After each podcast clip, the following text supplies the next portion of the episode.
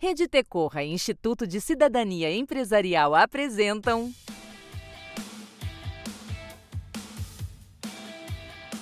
PQPs Perguntas e questionamentos sobre projetos socioambientais. Uma conversa aberta com quem trabalha com projetos no campo de desenvolvimento socioambiental. Bom dia, boa tarde, boa noite, seja muito bem-vinda, seja muito bem-vindo para mais um PQP Talks a nossa conversa dentro da jornada PQPs, perguntas e questionamentos sobre projetos socioambientais. Eu sou o Márcio Pires, falando pela Rede Tecorra, e esta conversa é parte de uma série de papos com quem atua na gestão de projetos socioambientais no Brasil em 2021. Vamos juntos, então, mergulhando nas vivências de quem faz acontecer o campo de desenvolvimento socioambiental, e dessa vez eu vou fazer um convite especial para você que está ouvindo o nosso PQP Talks. Este episódio aqui vai conversar com um outro episódio dessa mesma série. Por que isso? Porque a gente escolheu dois projetos que trabalham em conjunto. Então, em cada episódio, nós vamos falar sobre um deles e você que nos escuta vai conseguir ter uma visão de como dois projetos independentes vão se tocar em alguns momentos. A gente acha que tem tudo para ser uma experiência, uma referência bem ricas para quem trabalha com projetos socioambientais. Então, neste episódio, a gente conversa com o Instituto Climate Ventures. E no episódio irmão, a gente fala com o Instituto AUA de Empreendedorismo Socioambiental. O convite é, depois de ouvir esta entrevista, dá uma olhada no site www.alpa.com www.cafeinacultura.com.br barra PQPS, que lá você vai encontrar o link do, da conversa com o Instituto AUA. Eu te aconselho a ouvir os dois, que a sua experiência vai ser mais rica. E a gente chama para a roda o Instituto Climate Ventures, na voz da Floriana Breia, que é gerente de programas lá. O Instituto Climate Ventures é uma plataforma de inovação multissetorial que tem o propósito de acelerar uma economia regenerativa e de baixo carbono. A conversa hoje é sobre o projeto Lab Amazônia, desafio de logística e comercialização de produtos da sociobiodiversidade. E a ideia do Lab Amazônia é destravar barreiras e alavancar os produtos da sociobiodiversidade da Amazônia. Mas quem vai contar os, os detalhes todos para a gente é a própria Floriana, com quem eu tenho o prazer de falar a partir de agora. Tudo bom com você, Floriana? Olá, Márcio. Um prazer estar fazendo parte aqui da PQPs e poder compartilhar um pouco do nosso case dentro dessa jornada inspiradora. Eu me chamo Floriana e atualmente estou atuando como coordenadora do laboratório Amazônia dentro da Climate Ventures. A Climate Ventures nasce com a missão de acelerar uma economia regenerativa e de baixo carbono no Brasil. E aí, Floriana, conta um pouquinho para a gente sobre esse desafio que vocês definiram, focando na logística e na comercialização dos produtos da sociobiodiversidade e como é que essa situação levou a Climate Ventures, IDESAN e PPA a se unirem para realizar o Lab Amazônia? O desafio de logística e comercialização dos produtos da SocioBio chegou para a gente na CV como prioridade já desde o início de nascimento da Climate. Uma das nossas metodologias mestras dentro da Climate Venture são os laboratórios de inovação social, nos moldes da teoria U. Nós somos uma das organizações da América Latina referência no uso dessa tecnologia social. Em 2018, uh, eh, iniciamos a Climate com o Lab de Inovação em Clima. A gente reuniu cerca de 70 organizações no Brasil Brasil para ajudar a gente a pensar nos gargalos e nos pontos de alavancagem que podem nos conduzir para uma economia regenerativa e de baixo carbono. Já ali ficou evidente a necessidade de atuar com a Amazônia, e neste lab estava presente o Mariano, diretor do IDESAN e do programa de aceleração da PPA, que nos convidou para mergulhar nesse desafio da logística e da comercialização. Segundo ele, esse é um dos gargalos que enfrentam esses empreendedores amazônicos. Ali também estava Vitor Galvani, que é hoje coordenador comigo do laboratório laboratório e a gente incubou um protótipo que chamava Central da Floresta, que buscava ter um espaço eh, conjunto de armazenagem de produtos da sociobio geral no Brasil. Mas aí o Mariano provocou a gente, vamos focar só na Amazônia, todos os biomas é muito grande, a gente precisa começar por algum lugar, e a gente decidiu começar pela Amazônia e transformamos isso no Lab Amazônia, desafio de logística e comercialização. Fala pra gente quais que foram, ou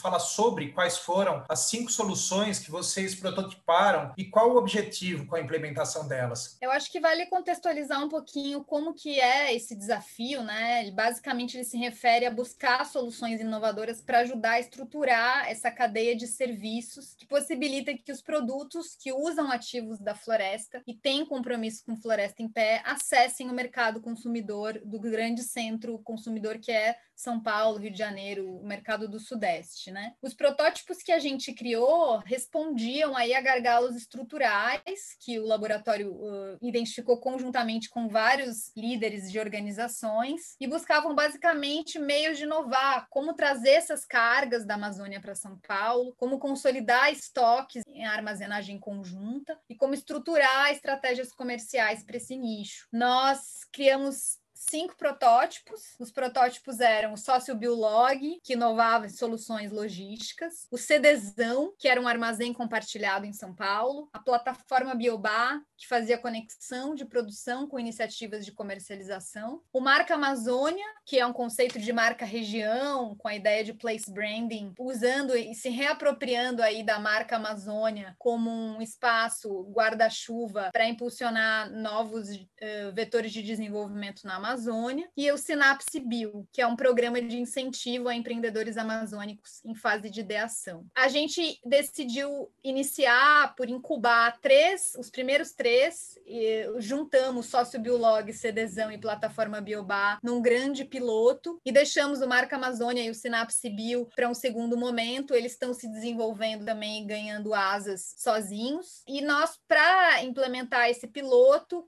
chamamos aí o Instituto Auá, que que ofertou a armazenagem compartilhada no armazém Biomas, que eles têm em Osasco, 500 metros quadrados aí focados em produtos da Sociobio brasileira. Chamamos também a Biobá, que tem uma conexão com iniciativas de comercialização para o B2B. Eles têm vários membros dentro da plataforma deles reunindo essas iniciativas. O Amazônia Hub, que é um e-commerce para clientes finais B2C, que já é especializado em Amazônia e tem uma curadoria bem legal de marcas comprometidas com impacto social e, e ambiental. E o Lotar, que é um manauara e consultor logístico especialista na Amazônia, que inclusive agora está dando uma super força para atrair toda essa história dos oxigênios para Manaus, né? Todo esse problema que a gente está vivendo, essa crise relacionada com Covid, o Lotar está sendo um dos consultores que está apoiando toda essa logística estrutural aí na Amazônia. A gente juntou toda essa galera para fazer esse piloto, ofertou esses serviços integrados para 10 empreendedores amazônicos. E logo na sequência se juntou a isso o Mercado Livre e um operador multimodal de logística que é a Costa Brasil. É bem importante esses dois parceiros porque eles entraram reestruturando todo o modelo do nosso piloto e, e mostrando para a gente que a gente precisava encontrar parceiros de peso para também conseguir escalar isso num segundo momento. E me conta uma coisa, o que, que foi pensado desde esse momento de início do projeto, visando o momento de encerramento que vocês têm programado agora agora para o primeiro semestre de 2021, né? Com certeza, Márcia. Essa parte do encerramento é bem importante na nossa metodologia. O laboratório de inovação ele tem o início, meio e fim. Né? Ele inicia com a definição do desafio, com a curadoria dos agentes atores estratégicos, com mapeamento conjunto de gargalos e oportunidades, com as jornadas de aprendizagem e a prototipagem das soluções. É, o laboratório poderia acabar aí, a gente poderia ter um encerramento aí nesse momento de prototipagem, mas a gente resolveu encarar a etapa de implementação dos protótipos, né? Que nos levou um ano mais e nós incubamos essas, esses três protótipos, captamos recurso de um capital semente para eles. O que marca o fim do projeto agora, em 2021, é, a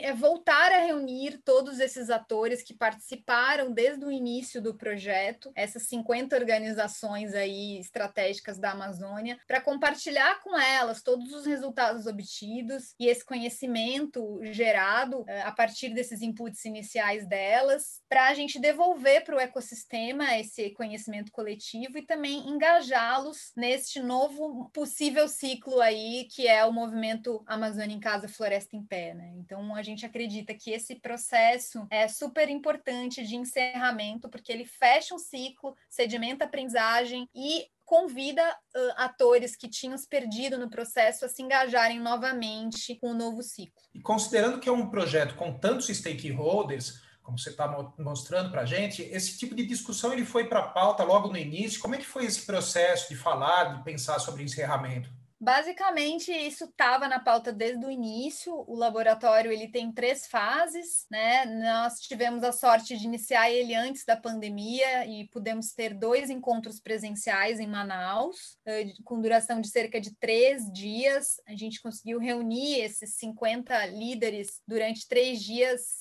seis dias, na verdade, né? Três dias no início e, e, três dias no meio, e reuniríamos também no final. Com a pandemia, agora nossa ideia é fazer um encontro virtual facilitado, buscando engajar esses, em, esses parceiros nos possíveis desdobramentos do projeto e também fazer um compartilhamento dos aprendizados. A gente acredita que, como é o momento de compartilhar resultados, o virtual pode até ser positivo para a gente poder usar algumas tecnologias agregadas aí eh, nesse processo de compartilhamento de aprendizagem. Mas o que eu queria só destacar é que já pensávamos em ter um, um encerramento, mas o formato desse encerramento ele ainda está sendo tecido juntamente com os parceiros com realizadores desse projeto, né, que é a Climate, a PPA e o IDESAN, e a participação também dos nossos financiadores, que, que são fundamentais para trazer para esse momento de aprendizagem, ouvir os feedbacks deles, entender como eles também querem se engajar, né, que foi o Fundo Vale, o Ix, o Humanize e a Clua. Perfeito. E no episódio de hoje do PQP Talks, esse podcast que faz parte da jornada PQPs, a nossa conversa segue com a Floriana Breyer, do Instituto Climate Ventures. E, uh, Floriana, um dos nossos encontros da nossa jornada é focado na fase de encerramento do projeto, que é uma conversa que já está rolando aqui no nosso papo, né? Então, eu queria ouvir de você um pouquinho sobre essa parte do trabalho do Climate Ventures. Ao final do projeto, qual que é a expectativa para os negócios apoiados? Ou seja, qual que era a teoria de mudança traçada pelo Lab Amazônia lá atrás? A nossa teoria de mudança uh, focava em estruturar serviços que apoiem a bioeconomia na Amazônia. Né? A gente acredita que os empreendimentos uh, de produtos da SócioBio, as startups que estão liderando aí essa inovação no uso dos ativos da bioeconomia são fundamentais para transformar os vetores de desenvolvimento da Amazônia. Então, a nossa expectativa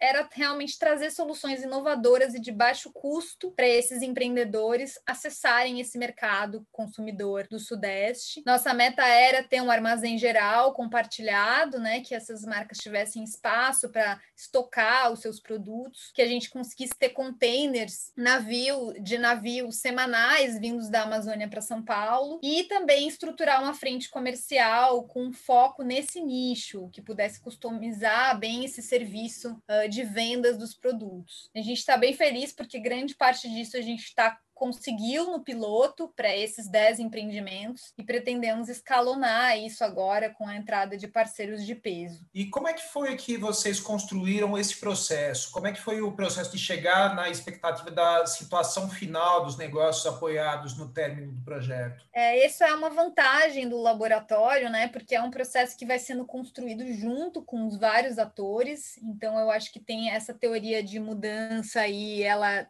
já na fase 2, com todos aqueles 50 líderes, ela nasce como uma expectativa conjunta e ela foi sendo lapidada ao longo do processo com essa relação estreita com os empreendedores, né? Então, a gente vivenciou com eles todos os desafios é, de acesso a mercado e é, de dificuldade de capital de giro, desde como faz para emitir a nota fiscal, qual que é o modelo jurídico que precisa ter uh, o armazém para não ter tanto imposto. Então, várias coisas bem específicas das operações a gente viveu com eles na pele e fomos construindo o que, que seria o ideal. Acho que a gente está ainda dando os primeiros passos para estruturar essa essa cadeia. A gente vai precisar de muita ajuda e a gente acabou entendendo porque ninguém ainda nunca tinha feito isso, né? De juntar tudo isso, os serviços de logística, comercialização e comunicação numa coisa só, porque é super complexo e exige aí uma coordenação de agendas e de atores estratégicos para seguir nessa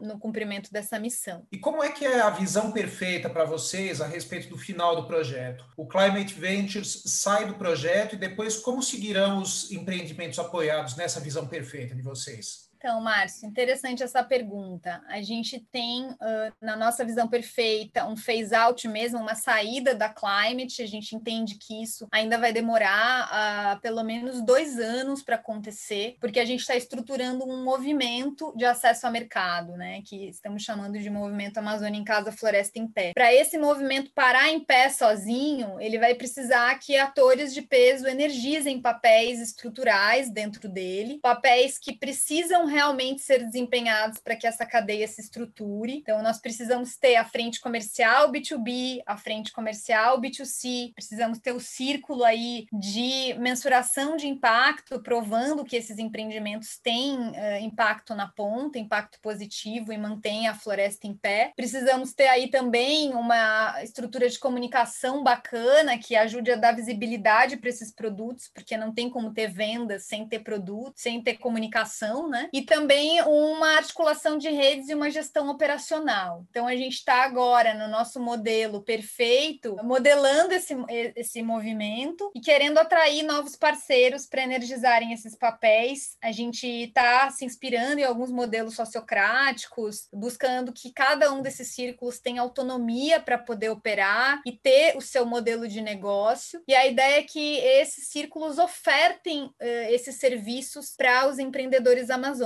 Então, os empreendedores amazônicos são clientes e a gente está criando um plano de membresia, onde também teremos algumas empresas que poderão entrar querendo ofertar os seus serviços para esses empreendimentos amazônicos, de preferência pro bono, e que também sejam beneficiados institucionalmente por estar tá fazendo parte dessa cadeia uh, que mantém a floresta em pé amazônica. Maravilha. Floriana, a gente vai chegando ao final da conversa e com isso eu vou propor aquela reflexão que a gente sempre pede para todas as pessoas entrevistadas. Se você pudesse pedir para alguém da nossa audiência te responder, o que, que você perguntaria sobre o seu próprio trabalho? Qual é aquele desafio que você vive hoje que você gostaria de ouvir alguém te dando uma luz a respeito? É aquela velha pergunta que fica batendo aqui na nossa cabeça, que pergunta eu faria, né? É, eu pensei Uh, uma das perguntas que eu acho que é o desafio atual: como podemos atrair novos parceiros de peso para esse movimento? Né? Como fazer uh, grandes organizações como o Mercado Livre ou como operadores multimodais como a Costa Brasil abrir espaço nas suas operações e nas suas agendas para contribuir com a manutenção da floresta em pé e com a bioeconomia amazônica. Então, deixaria essa pergunta aí latendo nos nossos parceiros da PQPs. É literalmente pergunta de um milhão, né? Ah, maravilha, Floriana. Brigadão por ter trazido material, por ter compartilhado com o PQP Talks um registro tão importante do teu trabalho nesse campo socioambiental brasileiro em 2021. Perfeito, Márcio. Eu agradeço. Vai ser um prazer continuar essa jornada com vocês. Prazer é nosso. E aí, gente, termina assim mais um PQP Talks e convida você a procurar o episódio com o Instituto Auá de Empreendedorismo Socioambiental no www.alpa.com.br barra PQPS para saber um outro ângulo de todo o contexto que foi falado aqui com a Floriana. E a jornada PQPs, perguntas e questionamentos sobre projetos socioambientais, continua nos nossos outros podcasts deste ciclo. Então, logo mais tem mais. Até! Você ouviu PQPs Perguntas e questionamentos sobre projetos socioambientais. Uma conversa aberta com quem trabalha com projetos no campo de desenvolvimento socioambiental. Parceiros operacionais: Alpa e Ponte a Ponte. Apoio financeiro: Instituto de Cidadania Empresarial. Realização: Rede Tecorra. Acesse mais conteúdos sobre a jornada PQPs em www.alpa.com.br barra PQPS.